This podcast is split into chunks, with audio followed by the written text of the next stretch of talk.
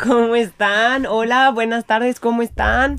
Ya una de la tarde aquí en jueves, bienvenidos al Atelier de Mamá, este espacio que hemos creado para todas las mamás y papás que están allá afuera, ayudarlos a crear su maternidad completamente a su medida y como ustedes quieran y mejor les caiga. Y por eso el día de hoy vamos a platicar de un tema que pues yo no conocía hasta que fui mamá y como que lo escuchabas, pero hasta que eres mamá y estás tratando de lactar o dándoles lactancia, pues te cuentan, ¿no? El tema de banco de leche, que creo que no hay mucha información allá afuera y luego pensamos que es súper fácil hacerlo, pero hay como que ciertos métodos y ciertas cosas que tenemos que respetar, ¿no?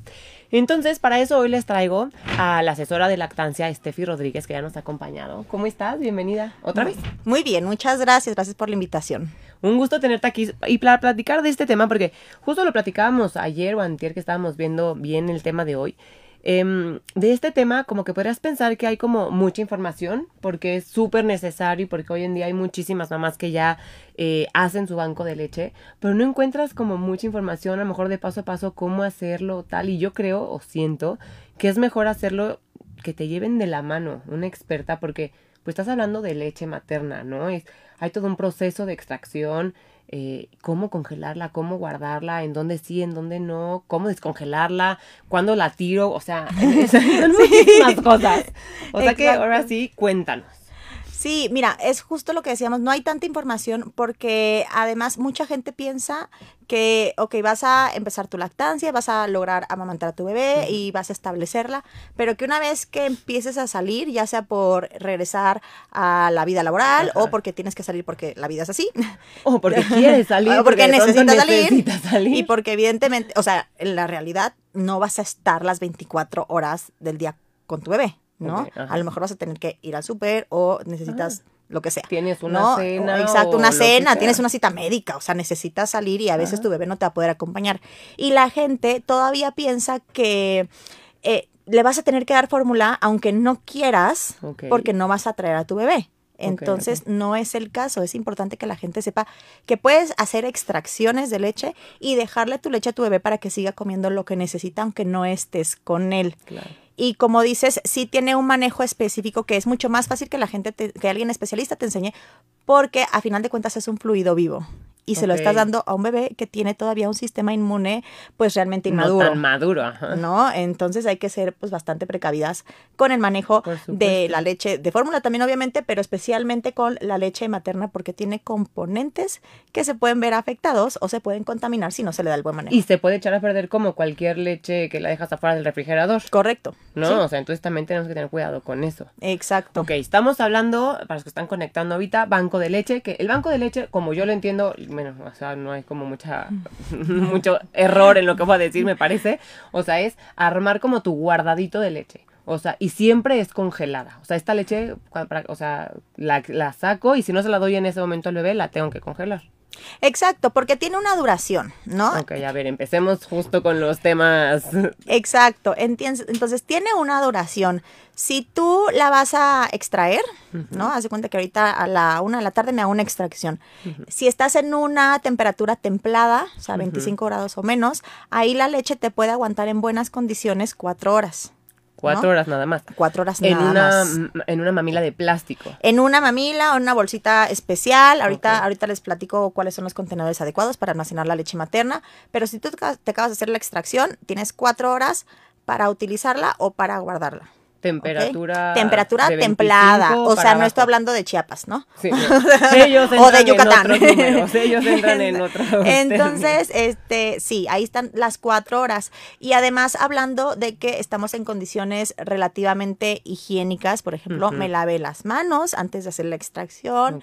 Mi extractor está adecuadamente lavado también. Entonces, ahí son cuatro horas. Si tú eh, lavas. Perdón, cuatro, es que me, me decías cuatro horas para usarla o para congelarla. O sea, digamos que alguien está en el trabajo y a la una se sacó la leche, hizo una extracción, tiene cuatro horas para llegar a casa y congelarla o para dársela al bebé. O sea, sí la podría congelar después de esas cuatro horas. No es como que me la saco y luego luego la tengo que congelar. No, no, no. Dentro, dentro del periodo de cuatro horas puedes refrigerarla o puedes congelarla. O, dársela al bebé. O dársela al bebé. Exacto. Entonces ese es como tu periodo em, para en buenas condiciones. Ok.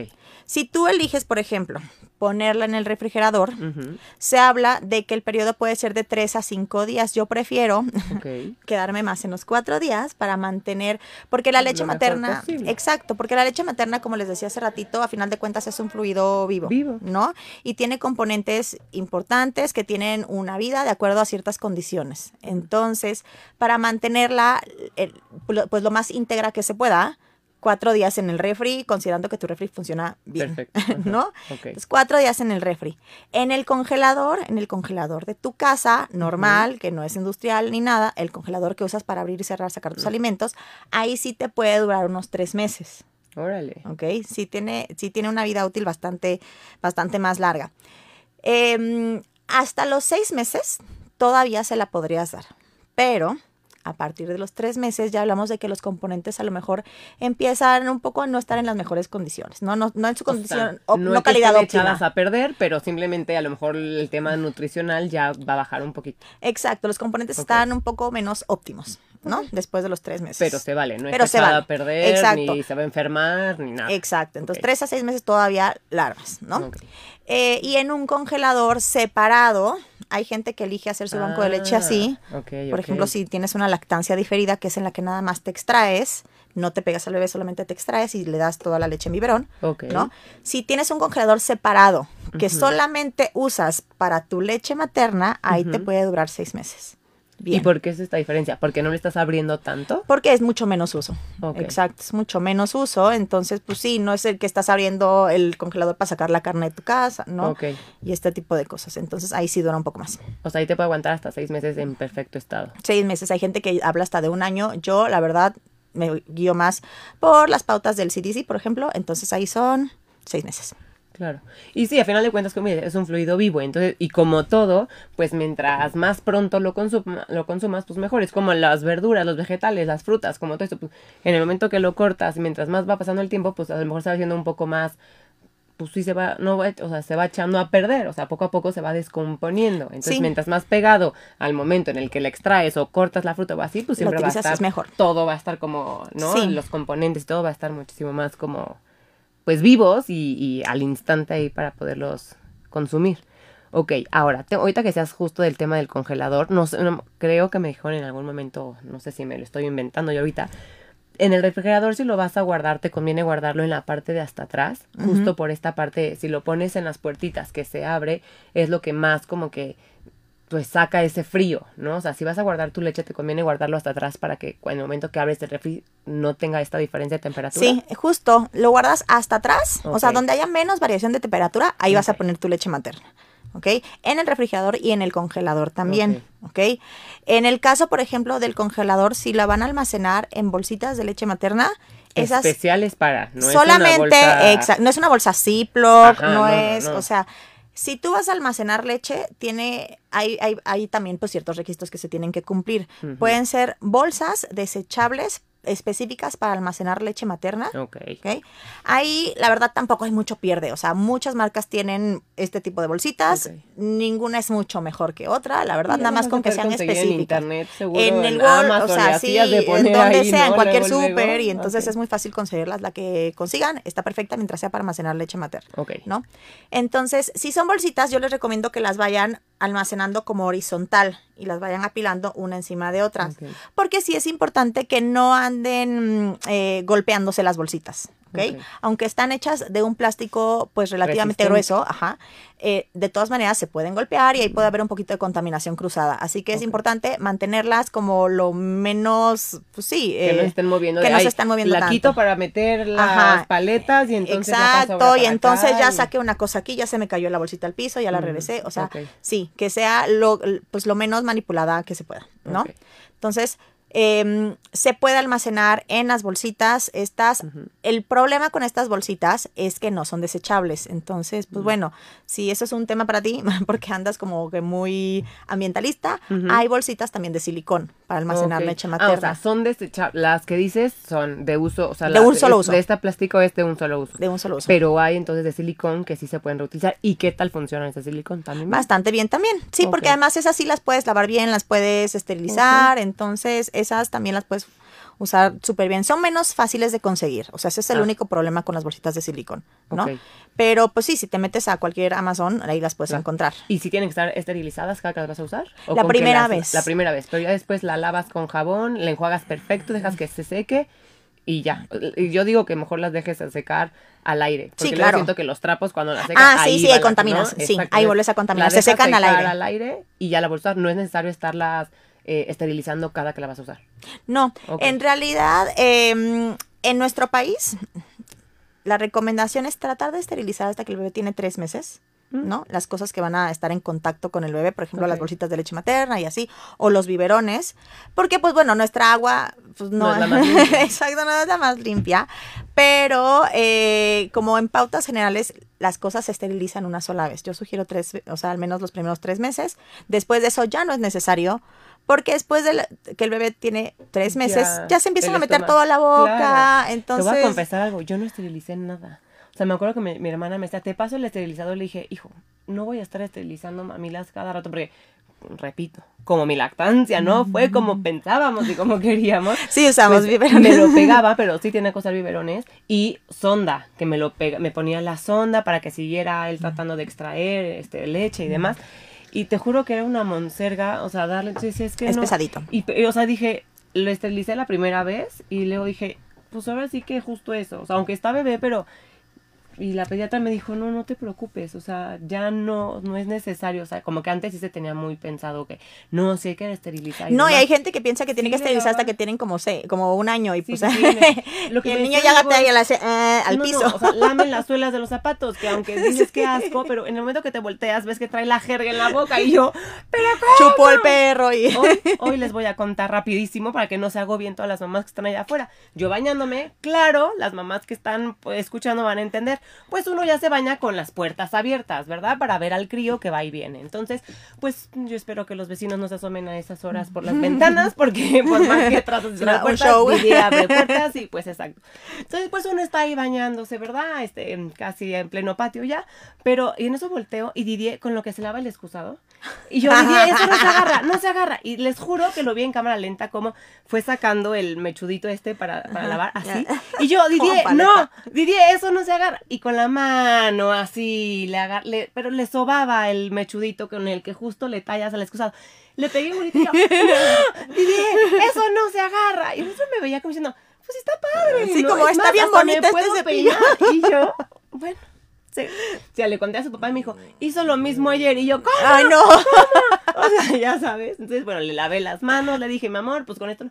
Pero es que así pasa. O sea, sí podemos ser como un poco mm, precavidas con ciertas cosas, pero no estás las 24 horas al día viendo a tu hijo así. A lo mejor te volteaste a cocinar y no te diste cuenta, el niño lamió el piso. Sí. O le lamieron la boca a los perros, ¿no? O sea, pues esas partes, cuando se lo conté a la pediatra, no le he contado lo del mechudo, del excusado, pero siempre me Se va a decía, enterar ahorita. se va a enterar y a ver qué me va a decir. Este, nada, te espero tu mensaje. Pero me decía, pues son anticuerpos, Amaya. O sea, no está haciendo nada. Obviamente, si se pone a lamer este mechudito de- con lo que se lava, digo, y aparte tampoco, o sea, está enjuagado y está lavado también ese mechudito, pero pues al final de cuentas es como, es para lavar un excusado, no quiero que mi hijo lama eso. No lo lamió, repito, nada más lo agarró con la mano y luego se las lavé. Pero son esas partes en las que dices, bueno, pues le esterilizas 40 mil cosas hasta que tiene un año y medio, pero el niño va lamiendo. No, Entonces, no, no, es innecesario. Regresamos al tema, perdón por este paréntesis, tenía que sacarlo de alguna manera yo. Pero gente se va a Este, identificar contigo. Exactamente, que no se sientan mal si su hijo ahorita lame algo y soy una mala Mi madre. hija chupaba las suelas así. ah. La suela del zapato. Sí, le encantaba. Te volteabas y cualquier suela. ¡Ah! No, por favor. Yo tenía una tía que succionaba el agua de las jergas. No sé si era tía o prima. Diga, escríbanme a ver quién era de ustedes. Pero guácala. O sea, pero están sanísimas. Están- sí, mi hija jamás. Entonces, bueno.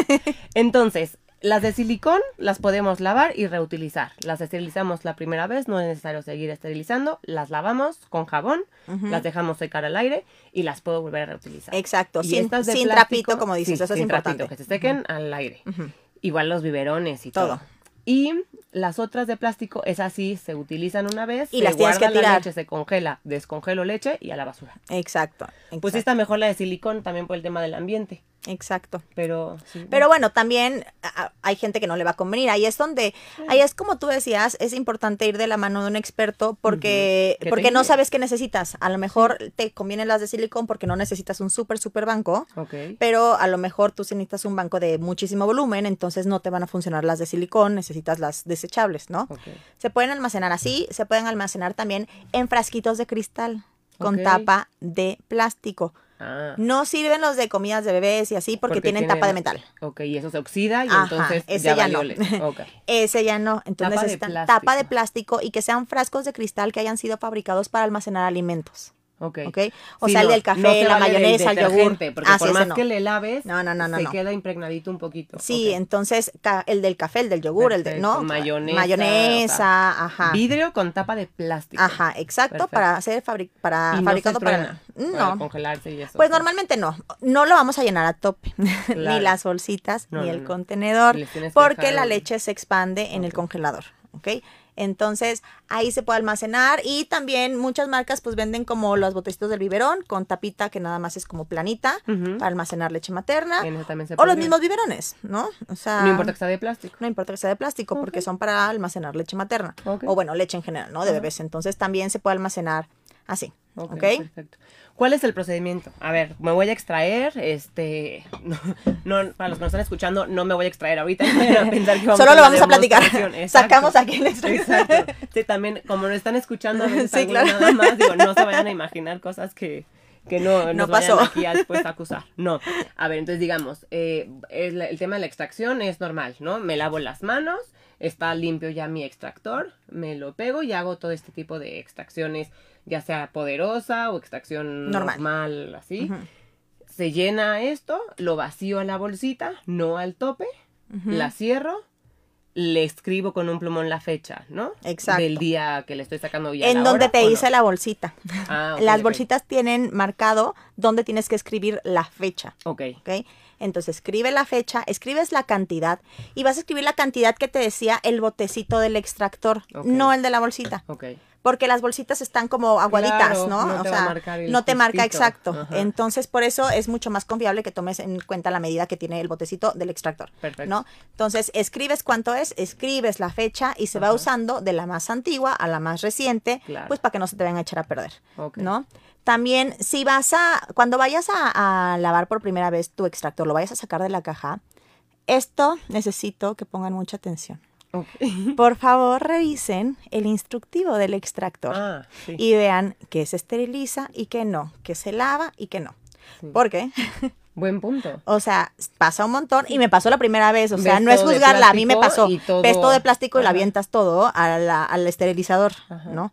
Y bueno, por ejemplo, las mangueritas del extractor no se lavan ni se esterilizan porque no se pueden vienen. secar.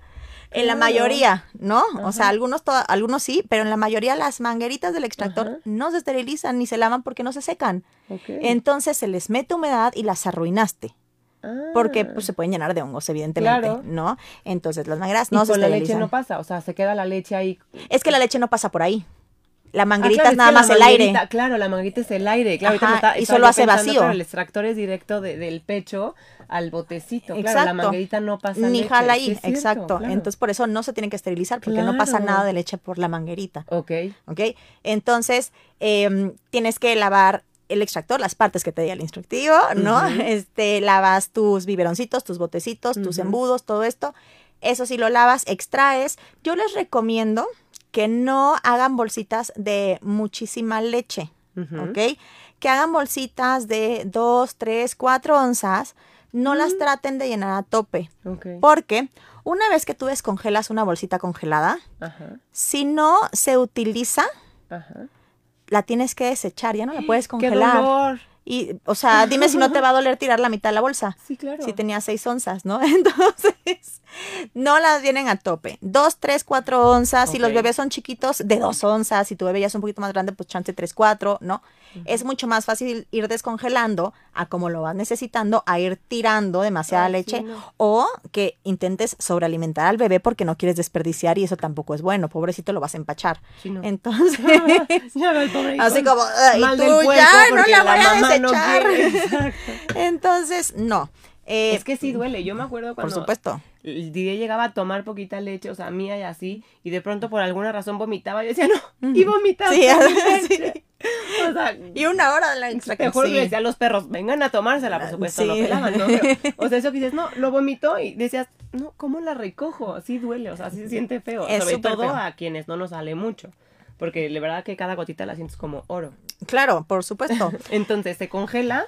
Bueno, ahorita vamos al procedimiento de cómo es el descongelado, porque Exacto. no es. También es un chiste. Ajá, sí, sí, no es lo hecho a la olla ya. Exacto. Entonces se congela 2, 3, 4 onzas, ¿ok? Eh, cuando vayan a, eh, a- a descongelar, es importante, igual, no necesitan, por ejemplo, no es una carne, no es un pescado. Entonces, no necesitamos pasarlas del congelador al refri para descongelarlas. La puedes descongelar directo, ¿Del así, de rocas saco? y ajá, hielo congelado, y las puedes descongelar en falso baño María o con un calentador de biberones. En falso María. Falso baño María Ajá. es tú pones tu ollita, le pones agua, Ajá. prendes el fuego, hierve el agua, apagas primero el fuego y pones la bolsita. la bolsita directo. directo en el agua. No lo pones en otro pot, en No, otra no, ollita, adentro, nada. Sí, no, no es necesario. Ahí mismo en el agua la puedes poner No porque se quema la bolsita, nada. no, porque sí aguantan esas temperaturas, están Ah, fabricadas para aguantar esa temperatura. Pero primero se apagó el Primero fuego ya. apagas el fuego, eso es súper importante. Primero apagas el fuego, pones la bolsita esta a, a descongelar em, y ahí la dejas a que se entibie, ¿ok? Solita se va a Solita se va a derretir, exacto, que se ponga tibiecita y ya con eso la armas, ¿ok? No se descongelan en microondas, por favor. Ok. Porque los microondas está todavía por verificarse si esto afecta la- los componentes de la leche materna o no. Yo soy fiel creyente que afecta a los componentes De todos todo. De En todo. mi casa no hay microondas desde hace como 20 años. O Exacto, sea, entonces sí. no es una buena idea, ¿no? Y además esto los expone a quemaduras, ¿no? Porque si se dan cuenta como que salen- se calienta como muy disparejo, ¿no? Te explote o Sí, algo. no, a los bebés, porque descongelas, por ejemplo, en el, en el biberoncito, Ajá. ¿no? Y se calienta muy disparejo. Arriba se Ajá. calienta mucho, abajo no, y No, puedes no, no quemar al bebé. No, entonces no en el microondas, por favor. Ok. Entonces, o en la ollita, falso baño María, o si estás en un lugar donde no hay una olla, Ajá. ¿no? Estás, hazte cuenta, en un restaurante, Ajá. ¿no? Pides un tazoncito con agua caliente y ahí echas tu bolsita o echas tu botecito y que se entibie, ¿ok? Ok. Si es que está congelado. ¿Se descongela más rápido que un que agua normal y así? O sea, por los componentes del agua. ¿O tarda más? ¿O es igual? ¿O No, la verdad es que no hay muchísima variación. ¿no? Eh, y, en- y también la puedes descongelar en el calentador de biberones. A mí Ok. este aparatito se me hace muy práctico si tú vas a Sí, estar, por ejemplo, saliendo a trabajar todos los días, vas a saltarte dos, tres tomas de tu bebé. Sí es una buena idea porque Sí. se descongela muy rápido, o sea, se descongela en menos de un minuto. Justo lo que te iba a preguntar, ¿cuánto tarda para que calculen las mamás? Menos ¿Ya de un minuto. comida? ¿Y en baño María? En baño María tarda un poquito más, ¿Cómo ¿ok? cuánto? Pues te, te puedes echar unos cinco minutos. Ah, bueno. o sea, Tampoco es- tampoco es una sí, hora, ¿no? o sea, es rápido. Sí, o sea, es rápido. Cinco minutos es realista que el bebé se aguante, ¿no? Sí, por supuesto. Y, pues, sí, lo apapachas cinco Sí. Y ahora, de que se descongela a que se tiene que tomar esa leche, ¿cuánto tiempo puede pasar? Ahí pueden pasar unas 3, 4 horas, Ok. ¿ok? Si el bebé no la ha empezado a tomar, Ah, si le empezó a tomar, dos horas nada más. Ok. Y si no, si la descongelo y la dejo ahí porque lo que sea, el niño se Ajá, se durmió, o ya no quiso, o lo que sea, todavía me ajá. aguanta ahí descongelada tres, cuatro horas. dijiste. Ajá, exacto. Pero si le empezó, le dio unos tragos, se tomó la mitad y entre que nos entretuvimos. Dos horas no, pa' dos acabársela. horas más, y si no, se desecha. Se desecha. Se desecha porque la saliva, pues obviamente ya trae sus Ajá. pichitos, entonces Ok. contaminas la leche materna, que pues de por sí ya es un fluido vivo, entonces Claro. no la vamos a contaminar. Por eso les Ok. digo que no sirvan de mucho a la vez, ni siquiera en el biberón. No les sirvan demasiada leche al bebé. O sea, sobre todo las primeras veces, ¿ok? Sí, es mejor descongelar. Si aparece descongela rápido, mejor descongelar otra vez. A tener que estar exacto, a tener que estar tirando, pues es, es una tristeza. Entonces, Sí. si lo van a descongelar en el calentador de biberones, es importante que el calentador de biberones diga que es apto para descongelar leche materna. Ah, ok. Ok. ah, Tiene que decirlo. Eso sí tiene que decirlo la mayoría de los que están en el mercado, se Ah, valen, exacto, ¿no? exacto. Pero pues hay algunos que no. Entonces, eso sí hay que verificarlo. bien. Exacto, que sí sea apto Perfecto. para descongelar leche materna. Y otra cosa que también eh, vale la pena que sepan es que si la leche estaba fría. ¿no? No estaba congelada o lo que sea, sino nada más estaba fría o En al tiempo, digamos. ajá, del refrigerador, Ajá. no es un paso indispensable que la calienten o la entibien. ¿ok? El bebé se la puede tomar fría si la acepta. No le va a hacer daño, no le va a pasar nada, ¿ok? Porque mientras menos variaciones de temperatura tenga la leche, pues mejor, se como conserva. cualquier alimento, sí. Exacto. Y no se enferman de la garganta, no, no, no. les hace mal para el estómago, ni se les colapsa el estómago, como luego se dice que si tomas frío se colapsa. Sí, no, no, no, no, no, no les pasa nada, en realidad puedes dársela así Eso sin es más ningún problema. del bebé, ¿no? Como si la Exacto, acepta. si la acepta. Unos están acostumbrados a tomarla caliente, otros, están- o sea, Sí, hay bebés que son, que, que son como, como más eh, de costumbres, ¿no? Entonces, si el bebé solamente te la acepta tibiecita, bueno, pues sí, dásela tibiecita. Pero si te la acepta fría, pues mucho más fácil para ti como mamá, ¿no? más práctico. Y mucho más práctico y además, pues bueno, se conserva mejor su leche. ¿va? Perfecto, buenísimo, ya están escuchando. Oigan, escríbanos sus preguntas, porfa. Mike, ¿te puedo encargar que me pases los teléfonos de la cabina? Porque todavía no me los aprendo para decirles y que por favor nos marquen y nos este, hagan todas las preguntas. Aquí ya tenemos la primera de Rocío que nos dice, ¿qué marca de extractores nos recomiendas que sean buenos y duraderos? Eso es una buena pregunta porque luego hay extractores que no succionan bien y te estás peleando ahí con que es que no me sale y tal. Y, tú piensas que tienes baja producción Ajá. y no eras tú, era él. Ok, exacto. Ahora sí, no eres tú. En este caso no era yo, eras tú. Exacto. Entonces, no, es súper importante esa pregunta. Eh, hay dos cosas importantes que son como las más, más, más importantes a la hora de elegir un extractor, sobre todo en el caso de los eléctricos. ¿no? Porque me imagino que también ella está preguntando. Ahorita vamos a hablar de los manuales. Eléctrico es lo conecto a la luz, me lo Exacto, y al tiene un motorcito y hace ju- tranquila. succiona. Mike, ¿me pasas los teléfonos? Muchas gracias. Este, entonces, necesitas que tenga un motor adecuado. ¿Ok? ¿Cómo Un motor sabemos que tenga, normalmente los extractores traen especificaciones si les encanta meterse a investigar mucho así, ¿no? si no les encanta meterse a investigar, hay tres marcas muy buenas que a mí me gustan mucho. Por ejemplo, está Ameda, está Medela, está Spectra. Exacto, está Lansinov, por ejemplo, también es muy buena. Está Elvi, em, está Ardo también. De todas estas, a mí me gusta, mm, o sea, las tres que les mencioné al principio, Ameda, Medela y Spectra, son mis favoritas. Adela, A- Medela, Ameda ah, Ameda, Medela, y Spectra. Espectra. A mí Medela me gustó mucho. Lo que pasa es que Y estas tienen unos modelos como... hay mucha variedad. Ajá. En estas, en estas marcas que les menciono, que les menciono, sobre todo en Medela, por ejemplo, tienen mucha variedad de extractores y tienen mucho, eh, em, como mucho accesorio, ¿no? O sea, yo les decía que es importante el motor, porque si el motor no tiene la suficiente capacidad de succión, no va a ser potente y no va a ser el vacío adecuado y no te va a extraer la leche. Te vas a frustrar, vas a pensar, es que no me sale leche porque me extraigo poquito, pero no es que tu cuerpo no pueda, es que el extractor no te está ayudando. Hay, por ejemplo, muchos extractores que son muy populares ahorita, por ejemplo, los chinos, Ajá. ¿no? Que, Que son baratísimos, baratos, pero son ridículamente baratos y de verdad, o sea, es muy difícil resistirse ante esos precios, Ajá. ¿no? Pero, Pero no. pero no, o sea, la verdad es que o no tienen el motor adecuado o no son de un uso prolongado. Sí, que te van a servir Te van a durar un poquitito, y se te cae tantito, ya tronó, Ok. ¿no? O sea, sí valdría la pena invertirle un poquito al extractor. Por supuesto, porque mira, a final de cuentas, aunque te compres el extractor más caro del mercado, te sale más barato que el biberón de fórmula. Sí. O sea, Sí, yo compré, acabé comprando las dos cosas y salía más barato el extractor caro que, que el, Sí, o sea, te sale mucho más barato de todos modos. Sí. Entonces, si, si tu intención es dar lactancia materna, es importante invertir en un buen un extractor extractor, ¿no? Entonces, es un extractor bueno y también necesitas que tu extractor tenga eh, el chance de que se cambie el embudo que te vas a poner en el pecho. Para los que nos están viendo, el embudo es esto, ¿no? Eh, son como unas copitas que te pones en el pecho y esto es lo que pues hace que succione, ¿no? Hay tamaños. ¿no? Hay tamaños. Entonces, si tú tienes un extractor al que no le puedes cambiar el embudo, vas a estar en problemas porque los, em- los extractores traen tamaño estándar, lo cual obviamente no existe en los pechos, ¿no? No, para nada. Vamos, ni siquiera nosotros tenemos el mismo tamaño de pecho del izquierdo al derecho. Exacto, exacto. Hay gente que incluso necesita un embudo diferente para cada pecho, ¿ok?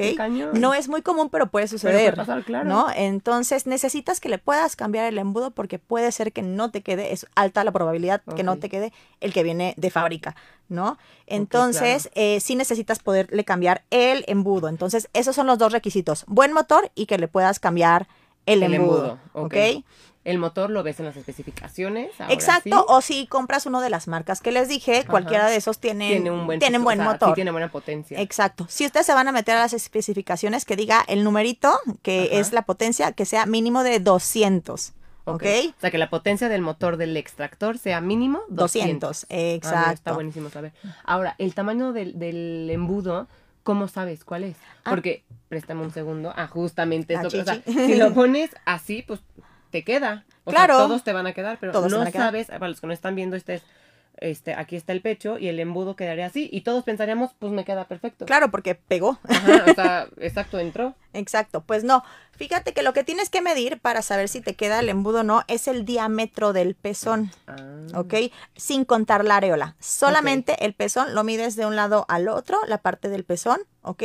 Y te va a dar una cantidad de milímetros, ¿no? Te puede dar 15, 16, 28 milímetros, o sea, lo que te dé, ¿ok?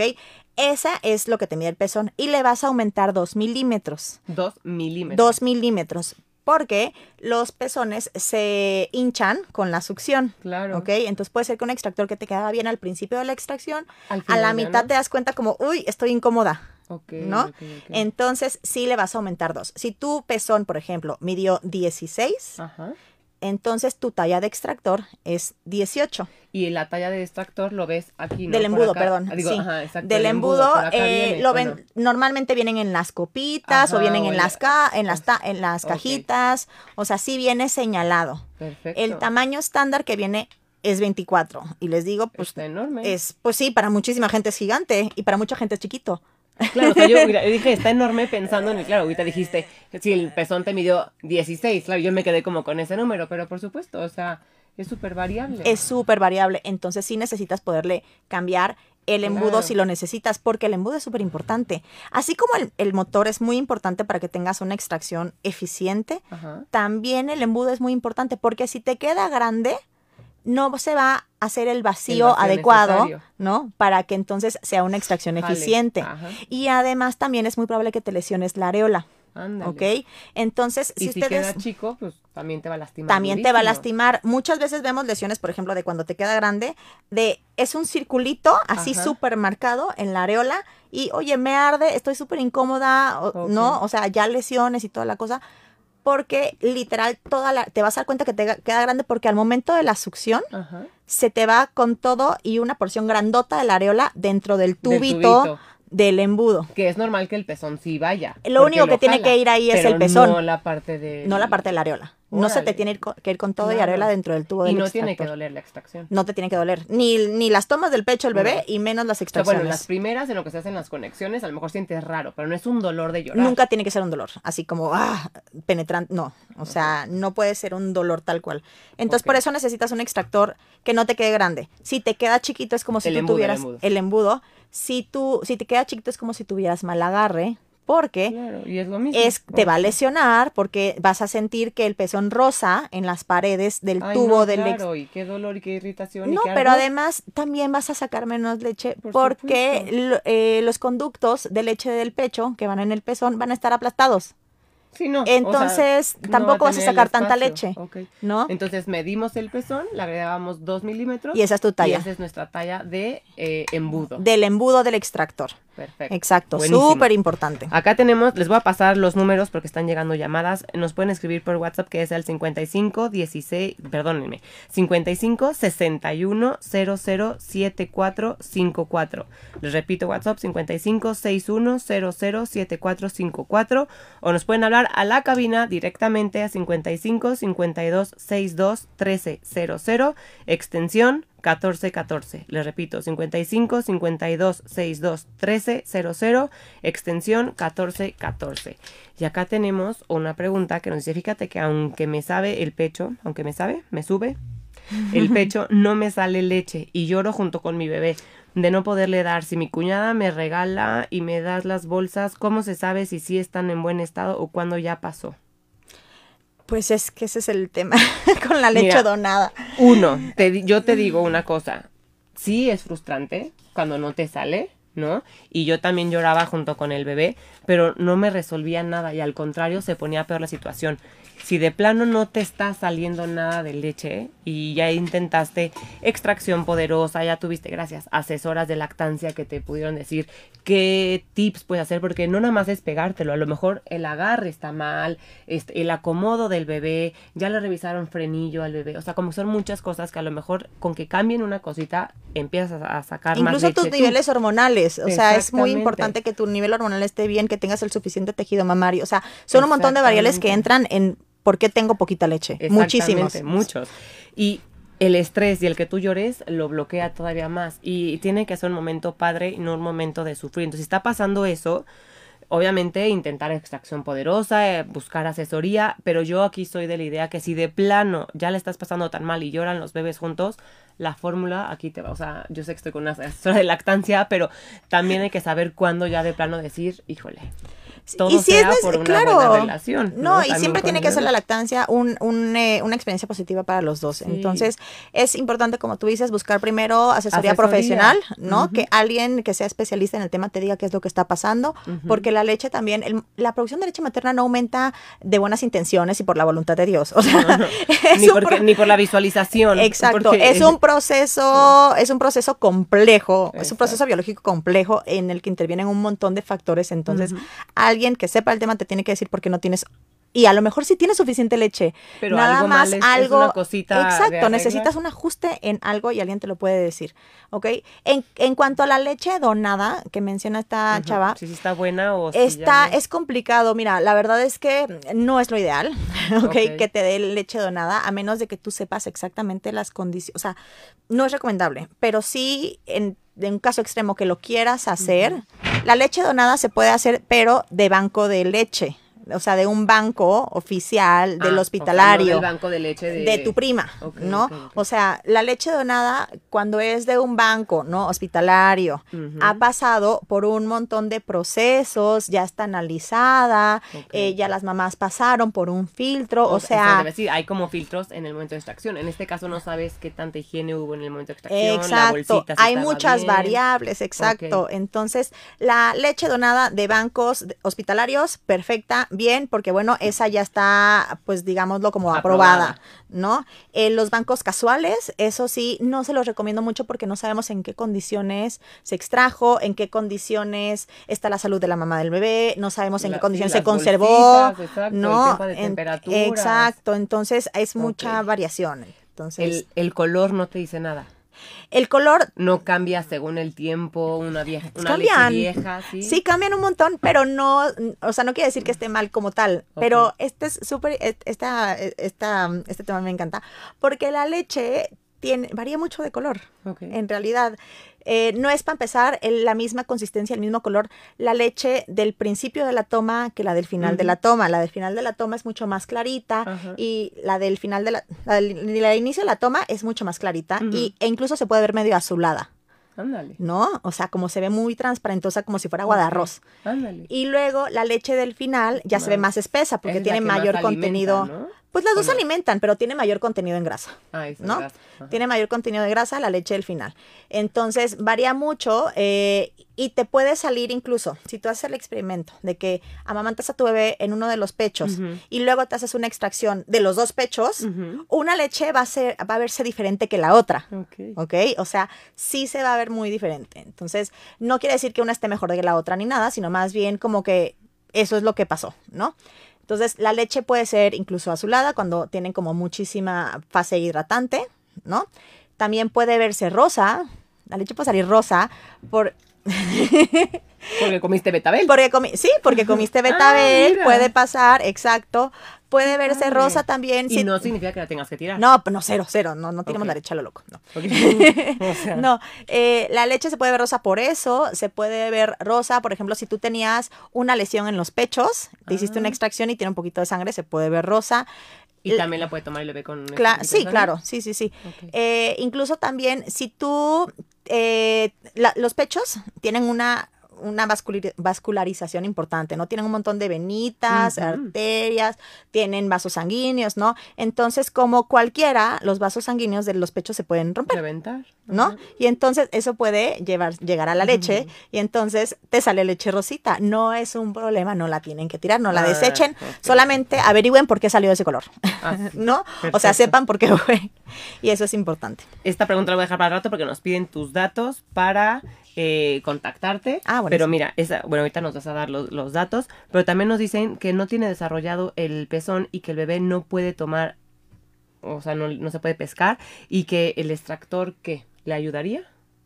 Pues el Como extractor, para a lo mejor formar el pezón un poco por las extracciones o no.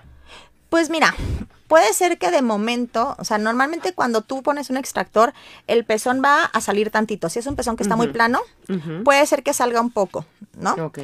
Pero no es un cambio permanente. O sea, Ajá, va a ser momentáneo, nada más como que en lo que estuvo la succión va a salir un poquito más el pezón, pero no va a ser permanente eso. Eh, es importante que también sepan que el bebé no necesita un pezón súper salido Enorme. para poder agarrar el pecho, porque el bebé lo que tiene que agarrar es la areola. No el pezón. Entonces, el problema de cuando un bebé no se puede pegar al pecho, más bien es la técnica con la que lo estás acercando y con la que le estás ofreciendo el pecho. ¿Ok? Perfecto. En el caso del extractor, pues te podría ayudar a que si tu bebé no pudo hacer esa toma, te extraigas la cantidad que tu bebé se está tomando para al menos darle la leche materna extraída Ajá. si no te lo estás pudiendo pegar, que eso es una lactancia digerida, ¿ok? Ok.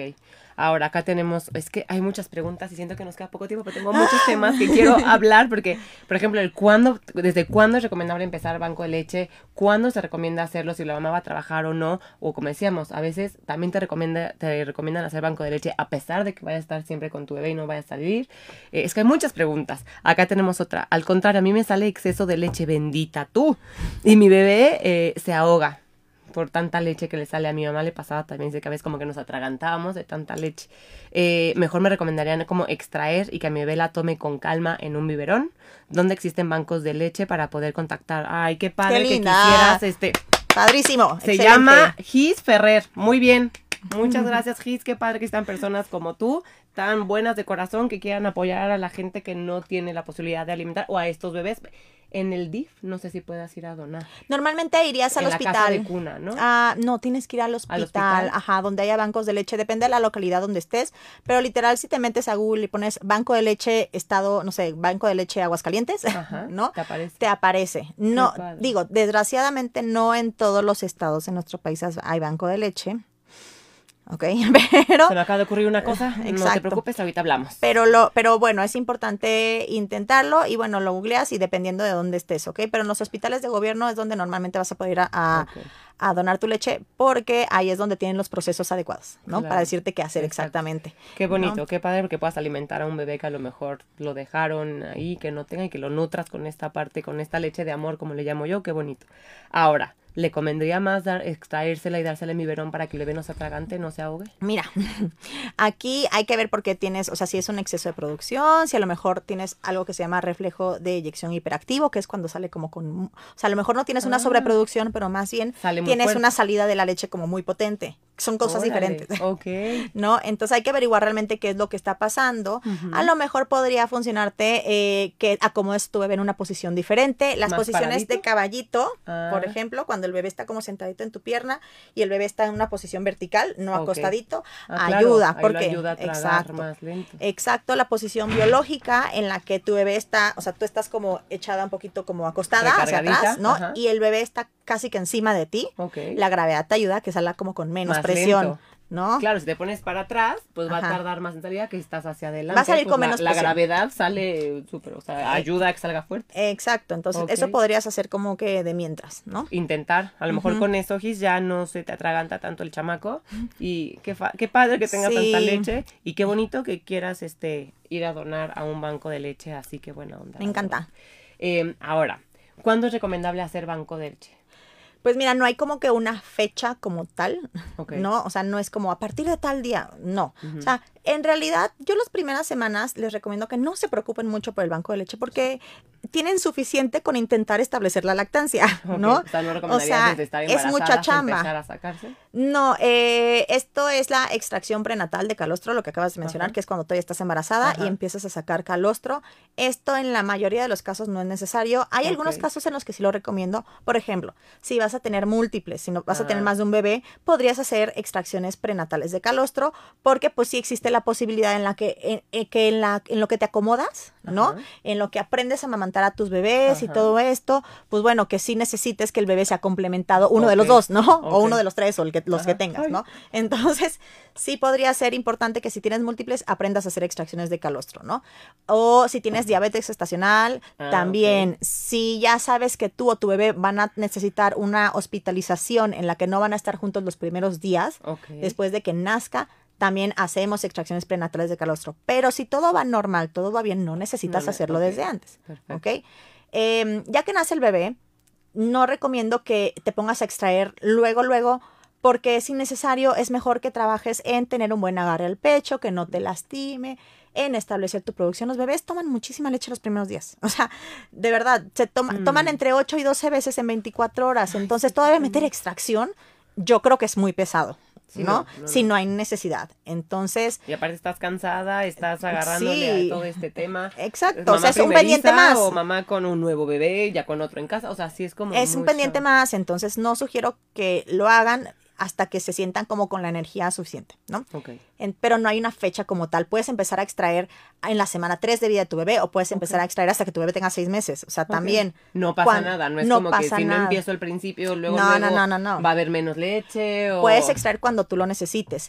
Pero eh, lo que sí es que, por ejemplo, si vas a hacer extracciones y la idea es dárselo con un biberón, como se da comúnmente, el biberón es importante e- intentar evitarlo antes de que el bebé tenga de 4 a 6 semanas de vida. Ok. Entonces tú puedes extraer desde la semana 2, pero evitamos el biberón hasta que tiene 4 semanas ¿Por tu qué? bebé. Porque es muy fácil, la lactancia es muy frágil al principio, entonces es muy Mm. A fácil que el bebé el prefiera biberón. el biberón y ya no se te quiera pegar al pecho. ellos. Pues sí, claro. Entonces, para empezar, se succiona diferente, luego los confunde el tipo de succión de una y de la otra, prefieren el flujo, se hacen muy apegados Claro. a la textura del látex, o sea, sí es como un problemón, Sí, la se verdad. acostumbran, pues apenas es lo primero que están teniendo en contacto del mundo y pues de pronto les cambias otra vez al pecho, van a decir, no, estaba más fácil, le tenía Sí, que sale, menos sale y me salía enseguida. luego, y- luego. Ajá, exacto. Entonces, puedes empezar cuando quieras, pero eh, evitamos el uso del biberón antes de que el bebé tenga cuatro semanas. Puedes empezar a, puedes hacer tantas extracciones como tú lo necesites. También hay gente que no va a necesitar tantas extracciones. ¿no? Si tú no vas a salir a trabajar constantemente fuera de tu casa Y quieres, por ejemplo, tener salidas ocasionales que porque te vas a ir al cine con la pareja, ¿no? O sea, lo que sí podrías hacer, por ejemplo, es que te haces una extracción. A mí me encantan, por ejemplo, este, estos extractores que si nos están viendo y si no son, bueno, no son extractores, son recolectores de leche materna. ¿no? Entonces, estos recolectores de leche materna funcionan con el flujo que sale de leche que sale del otro pecho mientras tu bebé está tomando. O sea, O sea, el goteo del el goteo pecho que no le está dando de comer. exacto. Entonces hacen ¿Y cuánto vacío. puedes llegar a, sa- a sacar con esto? Pues mira, depende de cada persona, pero tiene capacidad para cuatro onzas. O sea, puedes echarte una, dos oncitas sin esfuerzo alguno. Está, eso son lo más Está maravilloso. increíble. Los amo. Entonces, y son relativamente baratos y así. No te va a servir si tú vas a, a salir a trabajar y necesitas saltarte dos tomas de tu bebé. No. No, o sea, no aplica porque ahí sí necesitas un extractor doble eléctrico. Esto solamente lo pones en el pecho Eso mientras lo- le das de comer del otro. Exacto. Y ahí puedes, por ejemplo, hacerlo una vez al día, un día sí, un día no. No necesitas un horario para usar en recolector de leche. Recolectar lo que va sacando Ajá, en- solito. exacto, lo que va cayendo, ¿no? Porque usan vacío. Entonces lo puedes usar un día sí, un día no, un día en la mañana, un día en la noche, un día en la madrugada, cuando tú quieras. Y entonces vas juntando tu leche cuando lo necesitas, ¿no? Si son salidas ocasionales. Ok, Con eso la puedes armar perfecto sin necesidad de un extractor como tal, ¿no? perfecto. Si tú vas a extraer más constantemente y si vas a necesitar un extractor, Extractor. formal, Y bien, ¿no? ajá, Ajá, un que- los extractor bueno, lo que decíamos, ¿no? Los Entonces, extractores manuales. los extractores manuales Em, sí, pero no todos son buenos. Sí. Eh, Lo mismo que los otros. Los mismos que los otros. Los extractores manuales a lo mejor vamos a quitar el factor motor, Ajá. pero sí necesitamos que el embudo se le pueda cambiar y no todos se pueden hacer eso. Al que sí se le puede cambiar, por ejemplo, es el de Medela, ¿no? Al extractor manual de Medela y al extractor manual de Ameda. A esos dos les puedes cambiar el embudo. Entonces, ¿Por qué preferiría uno manual a uno eléctrico? Porque, pues a lo mejor vas a hacer extracciones no, oca- no, no constantes de todos los días, ¿no? Pero pues necesitas un volumen un poco más adecuado. Yo, la verdad, si no voy a hacer extracciones constantes, yo prefiero un recolector. A un... A un extractor, manual. Sí. O sea, si no son para todos los días. Porque aparte se va a hacer una friega estarle dando también manual. o sea, Exacto, es no, cansadito. o sea, lo que quieres es decir, bueno, ya de por sí me van a, o sea, sacar leche, como tantita paz de, aunque sea me siento y que me extraiga solito y no estarle también dando ahí. Exacto, entonces, pero bueno, también puede ser muy buenos. Hay gente, por ejemplo, que si estás extremadamente limitada de recursos económicos, ¿no? Y no hay posibilidad para ti. Yo siempre pienso que es una buena inversión en temas de salud, sobre todo en temas de leche materna, obviamente, Sí. ¿no? Entonces, es bueno que te compres un extractor doble eléctrico, pero si para ti es demasiado difícil y no va a haber manera, tú lo que podrías hacer es tener un extractor manual bueno, como el de Medela, ¿no? Y en un pecho extraes y en el otro pecho te pones el, recolector. recolector.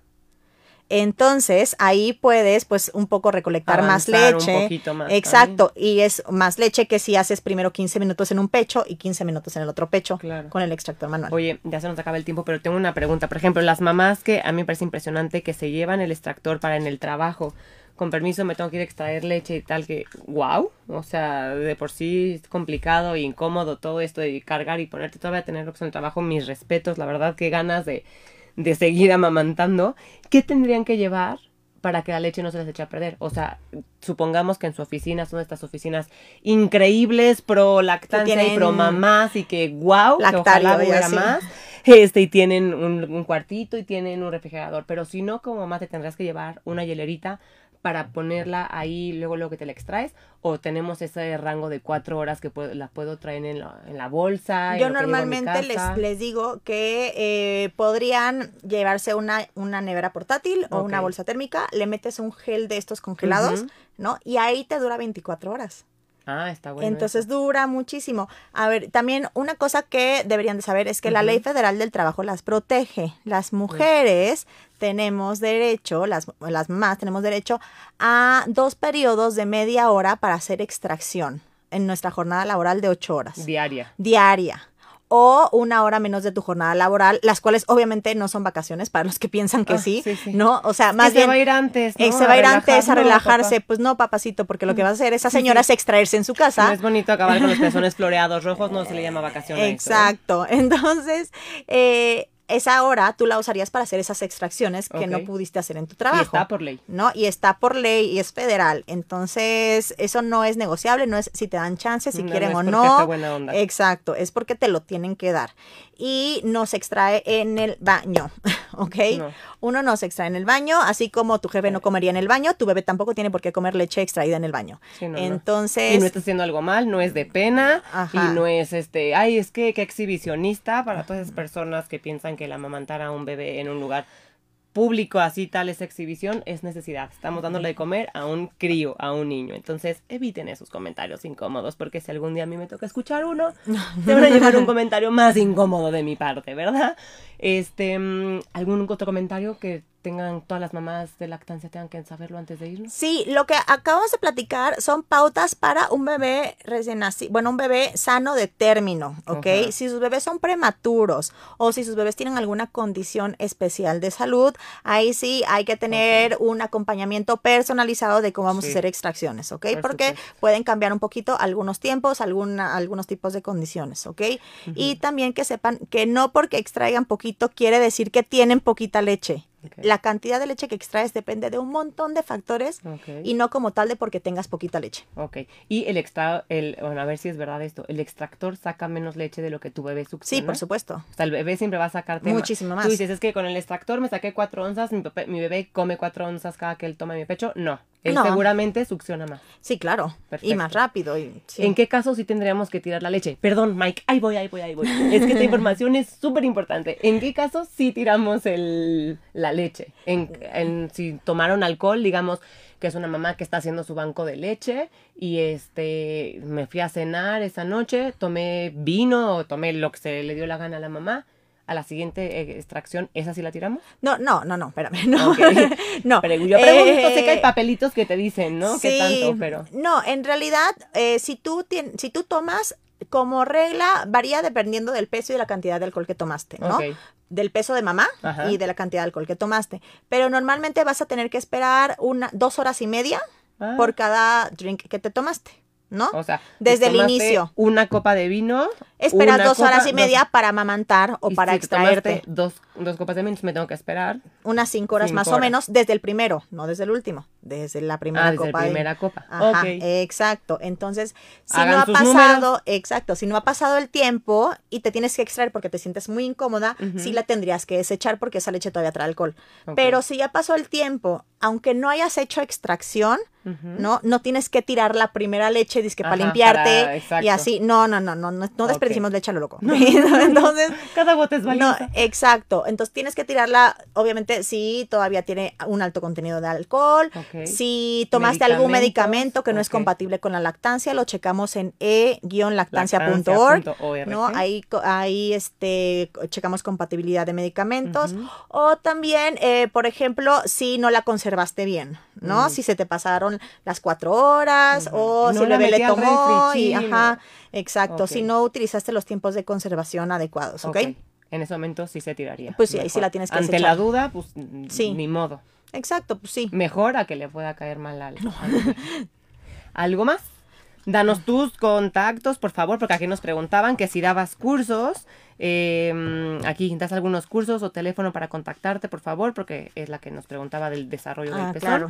Y para todas las mamás que tengan dudas, por favor, dinos cómo te encontramos. Vale, ando en Instagram en eh, en arroba en, no, en arroba lactancia con Steph punto no en arroba lactancia con Steph nada más Ajá. así se llama mi Instagram arroba lactancia con Steph y el celular el WhatsApp es 55 85 70 23 16 hay curso de banco de leche de lo que platicamos pero mucho más a profundidad obviamente hay curso de embarazadas es el 24 de este mes el curso para embarazadas O sobre ya. lactancia entonces hay cupo limitado ya no quedan tantos espacios por si alguien está en su último trimestre y asesorías personalizadas por si les duele por si tienen baja todo. producción y todo este tipo de cosas Perfecto. Arroba lactancia con Steph. Ahí te pueden contactar para cursos, para asesoras, asesorías personalizadas, tips, consejos. Y síganla porque sube muchísima información también, así como cositas que como, ah, está buenísimo saber esto. Pues muchísimas gracias, Steph, por haber Gracias a aquí ti. otra vez. muchas gracias gracias a todas Gracias a todos los que nos escucharon. Por favor, compartan este tipo de videos, compartan este tipo de información, que es lo que tiene que estar ahí rondando en redes sociales para que todas las mamás y futuras mamás estemos bien informadas y que tomemos decisiones, pero con toda la información necesaria para armar nuestra maternidad a nuestra medida. Les mando un beso muy grande. Soy Amaya Aspiros. Así me encuentran en redes sociales y nos vemos el próximo jueves aquí a la una en la Atelier de Mamá por Radio 13 Digital. Gracias. Adiós. Buen fin de semana y cuídense.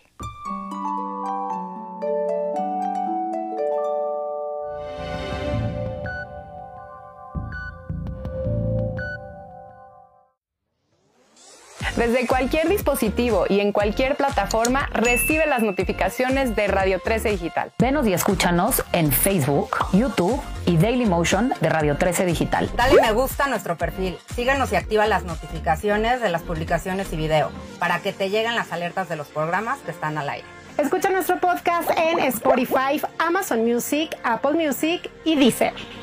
Síguenos en YouTube. Búscanos como Radio 13 Digital. Suscríbete a nuestro canal y activa la campana para que te lleguen las notificaciones de todo nuestro contenido. Visita nuestra página web www.radio13.mx. Radio 13 Digital, programación consciente.